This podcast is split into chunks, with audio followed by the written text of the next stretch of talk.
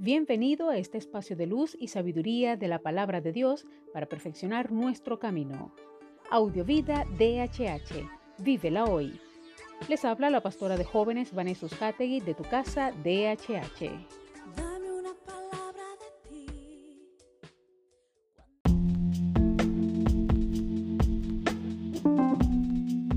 El mensaje de hoy se titula La mente de Cristo. Primera de Corintios 2.16 dice, porque ¿quién conoce el modo de pensar del Señor hasta el punto de darle lecciones? Ahora bien, nosotros estamos en posesión del modo de pensar de Cristo. ¿Qué significa tener el modo de pensar de Cristo? La mente de Cristo según otras versiones.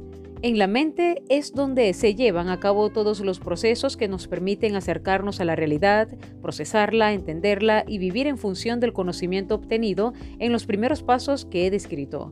Pero la mente lleva a cabo esas interpretaciones no de modo objetivo, sino más bien en base a los paradigmas internos con los cuales maneja la información, maneja la realidad. Dicho de otra manera, el sistema operativo, el software, determina el uso de las aplicaciones.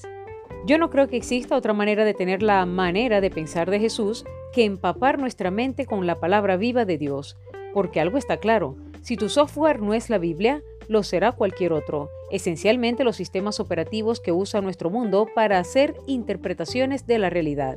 Así pues, la clave para tener la mente de Cristo es alimentarnos de manera constante con la palabra bajo la guía del Espíritu Santo que nos ayudará a darle sentido, significado y aplicación a nuestra vida de cada día.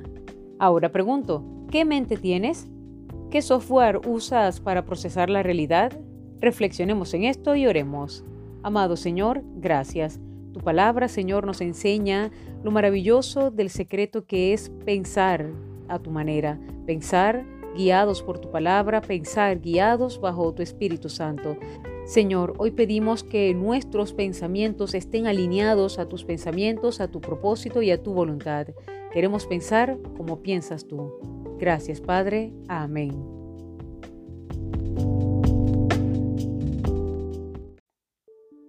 Comparte esta palabra y sea un canal de bendición en las manos de Dios para muchos. Recuerda, lo visible es momentáneo, lo que no se ve es eterno. Audiovida DHH. Vívela hoy.